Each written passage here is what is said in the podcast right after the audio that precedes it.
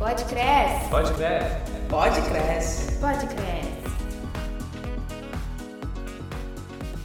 Olá, amigos. Aqui quem fala é o Bruno Romano e estamos aqui para mais um episódio no Podcresce. Quero aproveitar para agradecer a audiência e pedir que continuem nos acompanhando aqui sempre. E confiram também os vídeos na TV Cresce Rio no YouTube com programas relevantes para vocês, corretores de imóveis. Nosso tema de hoje é terrenos e lotes, cuidados que deve ter nesse tipo de negociação. Para debater um pouco sobre esse assunto, convidamos dois profissionais que atuam com esse segmento. O corretor de imóveis e especialista em loteamentos, senhor Wagner Alves. Pode se apresentar, Wagner. Pode ficar à vontade. Oi, Bruno. Muito bom dia. É um prazer estar aqui no Cresce Rio. Né? Agradeço o seu convite aí. Meu nome, para quem não me conhece, é Wagner Alves de Oliveira. Né? Trabalho, atuo com loteamentos já há mais de uma década e estou aqui para compartilhar um pouco aí com vocês da minha trajetória, daquilo que faz sentido aí empreendendo no setor de loteamentos. Muito obrigado, Wagner. É uma honra receber você aqui no nosso podcast.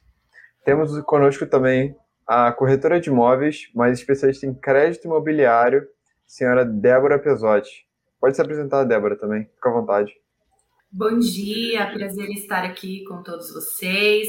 Meu nome é Débora Pesotti, sou corretora de imóveis, trabalho no mercado imobiliário já há mais de 20 anos. É, sou credenciada né, pela Caixa Econômica Federal, então hoje eu atuo mais com financiamento e foquei aí na parte do financiamento de aquisição de terreno e construção e construção em terreno próprio, que é uma modalidade pouco difundida, pelo menos aqui na minha região.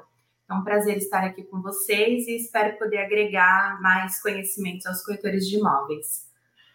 Com certeza os corretores de imóveis vão sair daqui 100% melhores tendo vocês aqui como convidados. Sejam muito bem-vindos aqui ao nosso podcast. Então vamos começar aqui nosso bate-papo. A primeira pergunta vai para o Sr. Wagner. Devido à pandemia, a necessidade que o cliente busca nos imóveis alterou um pouco. Nesse sentido, como está o mercado de terrenos e lotes? Legal, Bruno. Bom, então vamos lá. Minha percepção sobre essa realidade, né, o que a gente está atravessando ainda, é que acabou acontecendo assim algumas, alguns, a mudança de comportamento das, das pessoas, ela foi, foi ocorreu um rompimento muito abrupto com relação à percepção, principalmente do tamanho do seu imóvel, né? A gente viu aí, teve acompanhado o pessoal da das edificações que trabalham dentro do vertical, o horizontal também, os lançamentos que estavam para ser lançados é, um pouco antes da, da pandemia acontecer, né? Então eu vi assim uma correria muito grande.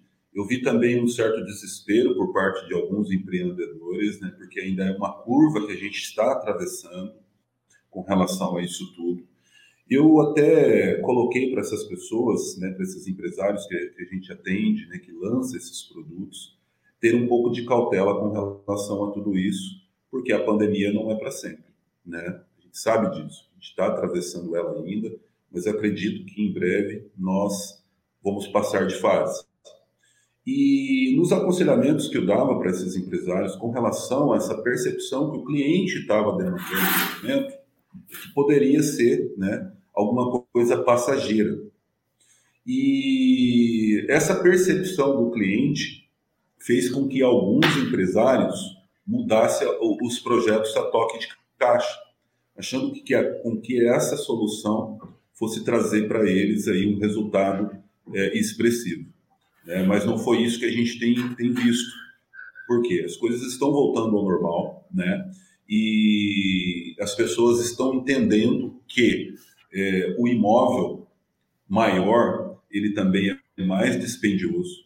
A segunda moradia também, né, ela é utilizada muito aos finais de semana. Então tem trajetos que a pessoa tem que fazer. Tem uma série de fatores que pesam, né, é, nessa decisão de mudar abruptamente lançamentos de projetos que estavam no forno para serem lançados. Com tudo isso, aconteceu, na minha opinião, a minha visão, né, alguns equívocos por parte desses empreendedores que mudaram esses projetos que estavam no forno e também alguns que estavam em fase de aprovação, tá? Porque a percepção do cliente ponta, né, para aquele que, que vai usufruir daquele bem, era uma percepção momentânea da situação, entende? Então, assim, eu acho que é, a gente vai ter, é, num futuro bem breve, uma, um retrato melhor dessas decisões que foram tomadas ali no calor da situação. Muito se dizia lá que, nossa, as pessoas estão iradas dentro dos apartamentos, dentro das casas, sem poder usar os condomínios. Surgiu muito aquela questão do chacreamento, né, como uma solução ali para esse iminente problema, que as pessoas pudessem é, é, é fugir para um sítio de recreio, lazer, etc. Mas a gente sabe que a realidade não é essa, né? O meio urbano ele é muito forte. Nós somos urbanoides de nascença, não tem como mais voltar essa situação. É uma tecnologia que veio do êxodo rural lá da década de 40, 50, 60, 70 para cima que não muda, né? Mas é, a gente viu sim essa essa realidade acontecer e agora né, segue a cena dos próximos capítulos. Então, para os corretores de imóveis que estão atuando de olho nesse mercado, né? É, eu digo que o corretor de imóveis é a profissão que move o mundo, o profissional da venda, né? Sem esse ator que aproxima pessoas para negócio, os negócios não saem, né? As incorporadoras, as loteadoras, as construtoras não lançam o produto para ficar no estoque. E acaba que o corretor de imóveis, o imobiliarista, ele vira o holofote né, dessas grandes empresas para dar o quê? Vazão aos seus negócios, ao seu business. Então é importante o corretor de imóveis ter uma visão sistêmica, uma visão holística, ponta a ponta do business, se capacitar, estudar e principalmente né, estar atento a essas variações do mercado. Tem coisas que vêm e não mudam, mas o comportamento do ser humano com relação à pandemia é uma crença do Wagner que ela é passageira. Nada contra você lançar um empreendimento desse tipo para segunda moradia, etc., é, empreendimentos maiores. Mas se a sua visão for focada tão somente nessa questão relacionada à pandemia, é, você pode estar se prejudicando e prejudicando terceiros, porque o corretor de imóveis é sim a pessoa que detém do conhecimento, ao menos tem que ser essa pessoa do conhecimento mercadológico dos negócios. Fantástico, Wagner, fantástico. É, a próxima pergunta vai para a senhora Débora. Como funciona um financiamento de um terreno ou lote na prática? Bom, o financiamento de um terreno, ele tende a ser muito parecido com o de uma casa, com o de um apartamento, com algumas exceções que são é, extremamente importantes e informações essas importantes para o corretor de imóveis não fazer com que o cliente incorra em erro, né? Então, quando nós falamos de casa, de apartamento, é claro que depende de todas as outras regras, por exemplo, para uso do fundo de garantia, mas em tese, né, normalmente o fundo de garantia é usado pelos clientes compradores para compor parte da sua entrada ou para diminuir o valor do seu financiamento. Quando nós estamos falando de terreno, o terreno ele, ele está fora do sistema financeiro de habitação, que é o SFH, portanto, não cabe utilização de fundo de garantia. Essa é a principal diferença e um, uma situação muito é, importante e faz com que muitas pessoas acabam desistindo de comprar o terreno porque elas acreditam que podem utilizar o fundo de garantia que está lá parado na conta, que não está rendendo nada, para que ela possa fazer a compra desse terreno e ir construindo de pouquinho, né? É, uma outra informação é que a taxa de juros também é diferenciada, então, enquanto hoje nós estamos com taxas aí na, na casa de 8%, a depender do relacionamento com o banco, é, taxa em torno de 7, 7,5% ao ano, nós temos taxa em torno de 10% ao ano quando nós falamos de terreno. E o ticket médio de financiamento também ele é diferenciado, tá? Para o terreno se financia em até 70% do valor do terreno e o pagamento em até 240 meses. Quando nós falamos de empreendimento na planta SBPE, esse ticket pode chegar a 90%, até 420, e os imóveis já prontos, 80% até 420 meses. Então, três diferenças aí gritantes. não podendo utilizar fundo de garantia, ticket de até 70%, taxa de juros mais alta, né? E o prazo reduzido. O restante é exatamente igual como se fosse financiar um outro imóvel, uma casa ou um apartamento. Bacana, Débora, bacana. Fantástica a resposta também. Agora a próxima pergunta vai para os dois. Quais os cuidados o corretor deve ter na negociação de terrenos e lotes? É, vamos lá. Eu, eu, eu acredito que, assim como a Débora também, acredito que ela vá concordar com o que eu vou dizer aqui, tá? que os cuidados que um corretor de imóveis deva, deva ter para vender terreno, seja ele tá? um terreno oriundo de um parcelamento, ou uma gleba né, que ainda não passou por esse processo de parcelamento do solo, edificação, etc. Os cuidados são básicos, né, mas que muitos ainda cometem alguns equívocos, que é o quê? Né? É checar a parte é, legal né, e a parte urbanística. É simples, é muito simples. Eu costumo dizer, dentro dos meus cursos, viajando por todo o Brasil, que a prefeitura ela cuida do quê? Dos aspectos urbanísticos de um, de um terreno, de uma gleba, de um lote. E o registro de imóveis cuida dos aspectos legais. Sendo assim, as informações que, você, que o corretor de imóveis tem que buscar são dentro dessa estrutura simples de dois entes que estão aí para servir a gente de informação. Só que eles são passivos, né? Eles não vão é, ficar falando isso em cadeia de rádio, de televisão. Então, se você quer vender uma área, uma gleba, né, que ainda não fora parcelado e pretende oferecer isso para um grupo de investimentos, um fundo, uma construtora, uma loteadora, não importa quem seja que você vai oferecer, o mínimo que você tem que ter né, é conhecimento urbanístico daquela gleba ou daquele lote, já que fora oriundo de um parcelamento do solo. Como o quê? Informações básicas de zoneamento, do plano diretor, coeficiente de aproveitamento, taxa de ocupação do solo, permeabilidade. Hoje o corretor de imóveis ele não pode ser mais aquele tirador de pedido. Ele tem que ser um técnico que adentra em outras faculdades, ou seja, na arquitetura, no urbanismo, na engenharia, no direito, no direito civil, societário, né? Eh, no direito fiscal, tributário. O corretor ele tem, não que ele tenha que ser um professor nessas áreas, mas ele tem que entender pelo menos dos dispositivos gerais de tudo isso para que ele possa sim montar um dossiê e ofertar esse produto, né, é, essa área, né, para os possíveis compradores, é, com profissionalismo que vai gerar valor a ele, né, e vai diminuir com certeza os seus riscos, porque a gente sabe que a nossa profissão de corretor de imóveis, nós somos solidários dentro da transação. Então, então se der N, vai dar N para todo mundo, né? Então, Prefeitura, aspectos urbanísticos. Registro de imóveis, aspectos legais. Um fato, né, que eu vou dar uma dica que é um insight que pode valer ouro aí para quem está ouvindo.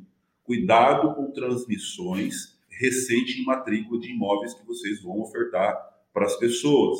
Se teve três, quatro transmissões no hiato de quatro ou cinco anos, você tem que pedir certidão, certidão de todas essas pessoas que passaram como proprietários daquele imóvel porque uma coisa que causa nulidade na transmissão é dívida fiscal, entende? Então, assim, a minha dica é que você se atente a esses pontos de atenção, né? E ao menos busque prefeitura e registro de imóveis para você ter informações relevantes e oficiais sobre o que você vai ofertar ao mercado.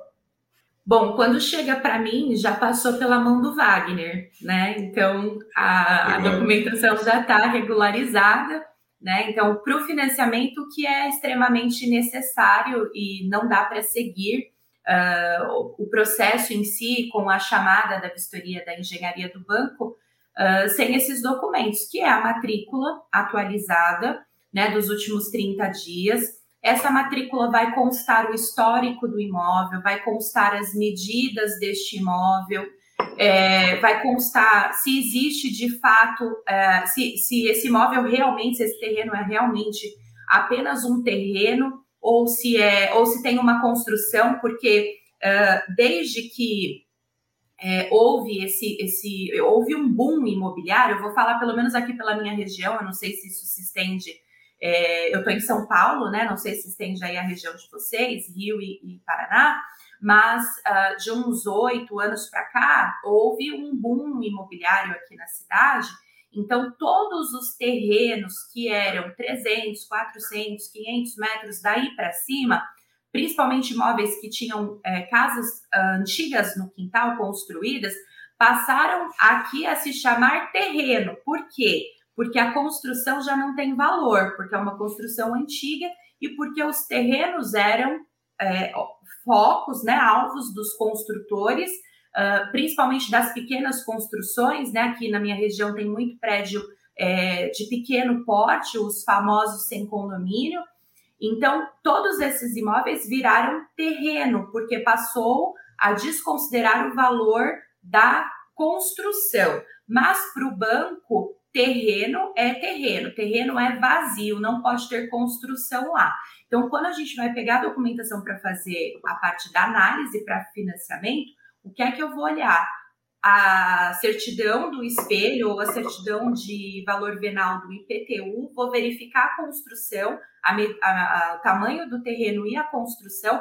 Ali tem que ter construção zero e na matrícula também tem que ter construção zero. Se tiver um prédio, se tiver qualquer que seja a construção, precisa providenciar demolição, né? Então, em tese, os documentos para terreno são até menos do que para uma casa, do que para um apartamento novo, que exigem aí outros, outros documentos, mas matrícula e IPTU. E eu quero fazer até uma observação aqui, só complementando a informação do nosso amigo Wagner, que o corretor de imóveis, ele é responsável direto pelas transações. Então, muitas vezes, eu, como correspondente, não posso me intrometer na negociação dos meus parceiros, mas vejo, às vezes, negociações extremamente sensíveis, né? Onde muitas vezes o corretor não quer perder tempo tirando certidão, ele, principalmente quando é, é venda por financiamento, que é, os corretores acreditam que o banco vasculha tudo e não é verdade. O banco não faz esse tipo de pesquisa que o corretor tem que fazer, que é tirar todas as certidões, né, necessárias aí tanto do histórico do imóvel quanto dos vendedores. O banco não faz isso. E ainda que o banco fizesse, não exime a responsabilidade do corretor. Então, a maior parte das certidões são gratuitas, né? Vai perder uns minutos ali, mas são minutos que podem poupar muitos argumentos no futuro e principalmente dores de cabeça. Deve poupar dinheiro no futuro, se por acaso tiver algum problema, aí pode ter um processo em cima, com certeza vai poupar alguma outra coisa. Pode crescer. Pode crescer. Pode crescer. Pode crescer. A próxima pergunta vai também para Débora. Você acha que com a volta da taxa Selic a um múltiplo razoável, como você acha que impactará o mercado de terrenos e lotes? Olha, eu tenho estudado bastante a respeito da Selic por conta da modalidade que a Caixa lançou, o Itaú, uh, o Inter trabalha, que é a modalidade de poupança, onde uh, trouxe uma taxa extremamente interessante. A gente tinha a taxa de 3,99, se comparado a 8% que a gente tinha, uma, era uma taxa extremamente interessante. Porém, era 3,99 de taxa fixa, mas mais a taxa variável da, da, da, poupança, que corresponde a 70% da Selic. Então, hoje, essa modalidade está com taxa mais alta do que a taxa é, tradicional, que é a taxa variável pela ATR, né?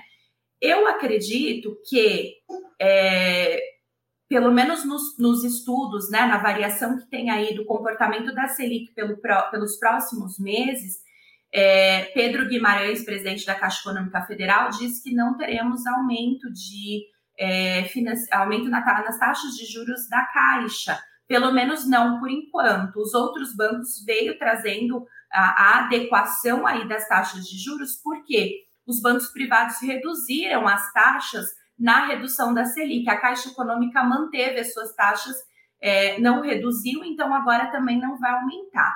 Então, quando nós falamos do mercado de financiamento, por enquanto não vemos é, tanta diferença em relação a terrenos, porque Hoje existem apenas dois bancos que fazem financiamento de terreno: Caixa Econômica Federal e Banco Bradesco. Os outros bancos não fazem.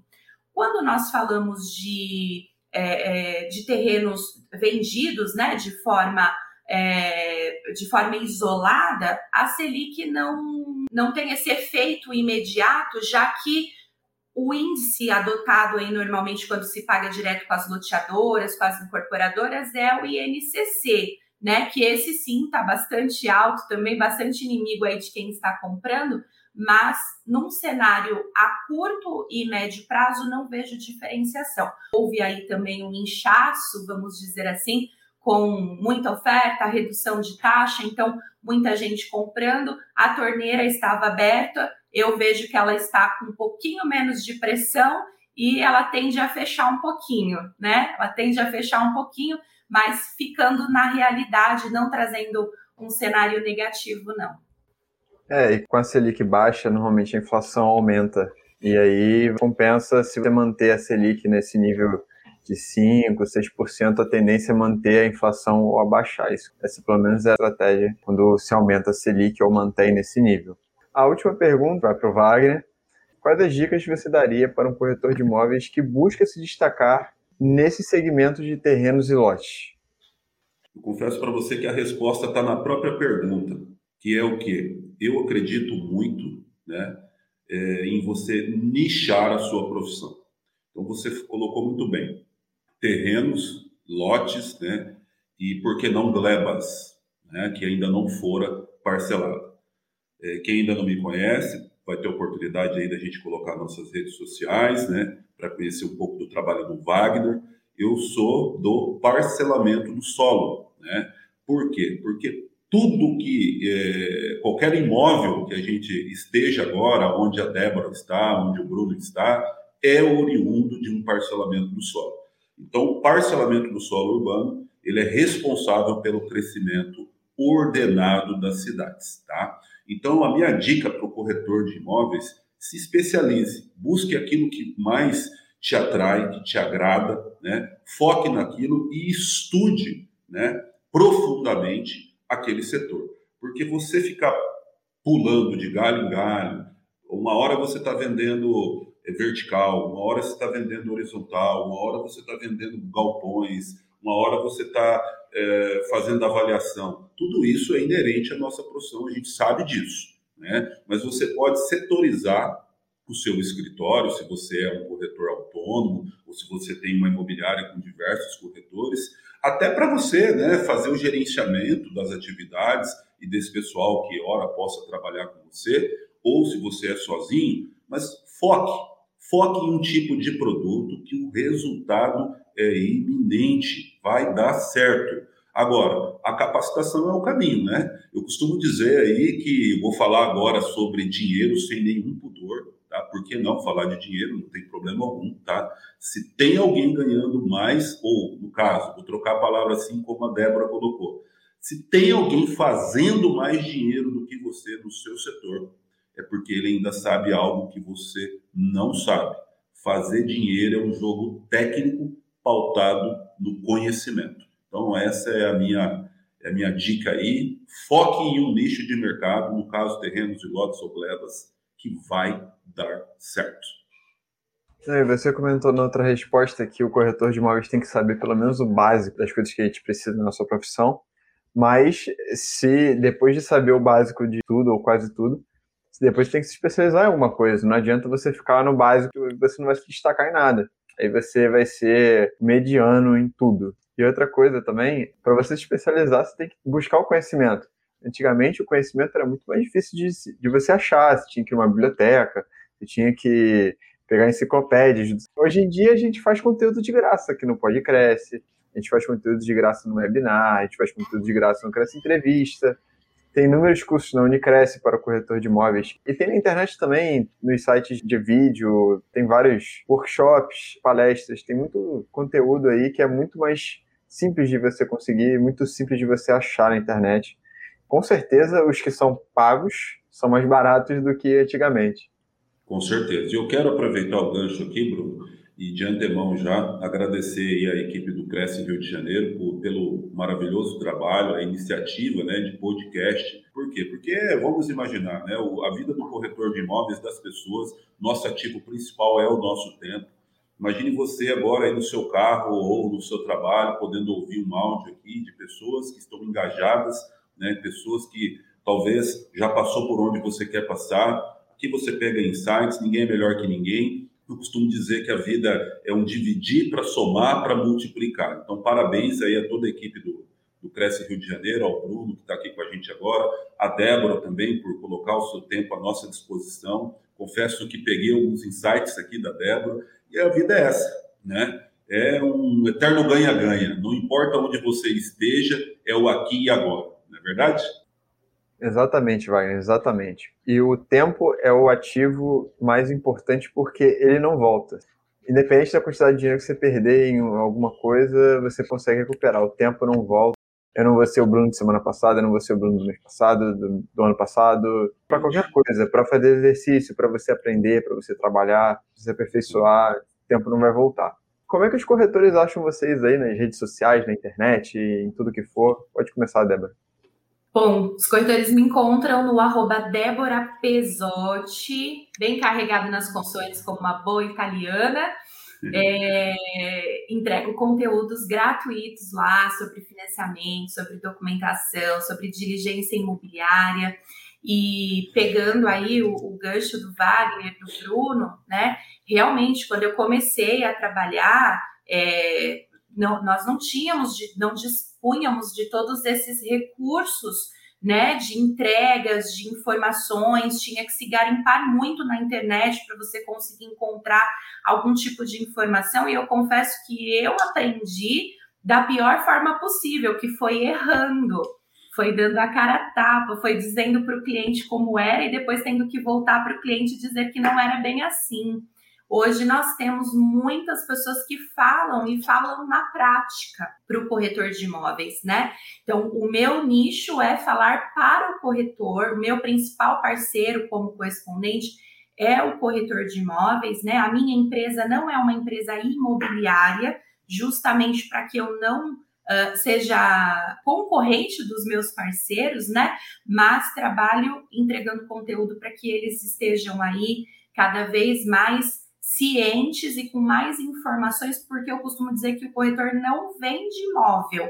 Quem vende é o dono do imóvel, né? O corretor, nós vendemos informações, nós vendemos segurança para o cliente. Então, o que o Wagner colocou no início faz muito sentido de que nós precisamos entender de corretagem, de direito, de contabilidade, de psicologia, né, de inteligência emocional nos dias de hoje. Então, me segue lá, Instagram, Facebook, LinkedIn e, e todos os dias conteúdos incríveis lá para os corretores de imóveis. Você falou sobre aprender na prática com o que os outros falam. Eu lembrei de uma frase do Isaac Newton. Se eu vi mais longe, foi por estar sobre o ombro de gigantes. Chega mais longe.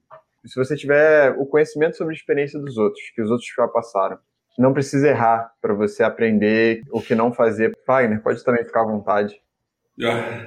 Eu já anotei, eu já anotei aqui o da, da minha amiga Débora. Vou segui-la lá no, no, meu Instagram, tá, Débora? E se fizer sentido para você, segue lá a gente também, tá?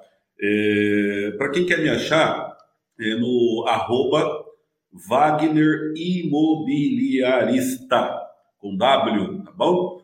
Arroba Wagner Imobiliarista no Instagram, tá? É onde eu sou mais ativo ali e também no meu canal do YouTube, que é Wagner Alves de Oliveira. Lá no meu canal do YouTube, para você corretor de imóveis, para você interessado ao mercado imobiliário, tem dicas quentinhas, vídeos todas as semanas para você. Eu inaugurei um quadro recentemente lá que é Pergunte ao Vagnão. Então a minha equipe faz um catálogo das, das principais perguntas, as mais relevantes. Eu respondo ali nesse quadro semanalmente, gratuitamente então, se fizer sentido para você, vai lá, se inscreva também no meu canal do YouTube. Valeu no mais aqui, só reiterar novamente os meus agradecimentos pela oportunidade e uma última dica aí para as pessoas. O network é a base para o seu crescimento, tá? Mas cuidado na hora de fazer network, seja uma pessoa interessante e não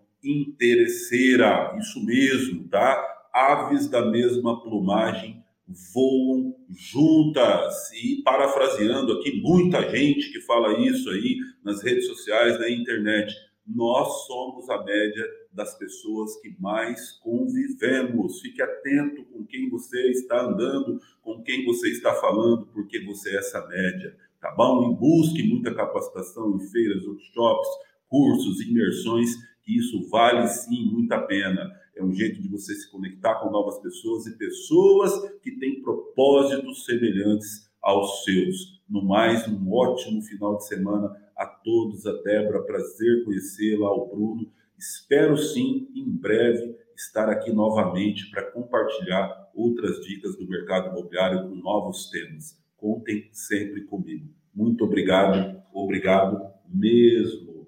Grato. A gente aqui do Cresce também fica muito grato de receber vocês dois, de receber convidados tão, tão especiais, tão ímpares assim. Vocês trazem muito conhecimento tanto para os corretores de imóveis que escutam a gente, que estão aqui com a gente sempre, quanto para a gente aqui também da comunicação, daqui do Cresce inteiro. A gente aprende muito, muito, muito com vocês. Gostaria de pedir para os corretores de imóveis não esquecerem de nos seguir nas nossas redes sociais. No Instagram somos o arroba no Facebook o perfil é Cresce 1 Região. De acessar o nosso site que tem muito conteúdo importante para os corretores de imóveis. E vamos encerrando mais um podcast também um alerta para a galera continuar a cumprir o distanciamento social. Se cuidar, porque nesse momento é muito, muito importante. Mesmo com a vacinação acontecendo de maneira acelerada. Aproveito para convidar os nossos ouvintes a continuar nos acompanhando aqui sempre, que estamos com tudo nesse ano de 2021. Um grande abraço e tchau, tchau. Pode crescer. Pode crescer. Pode crescer. Pode crescer.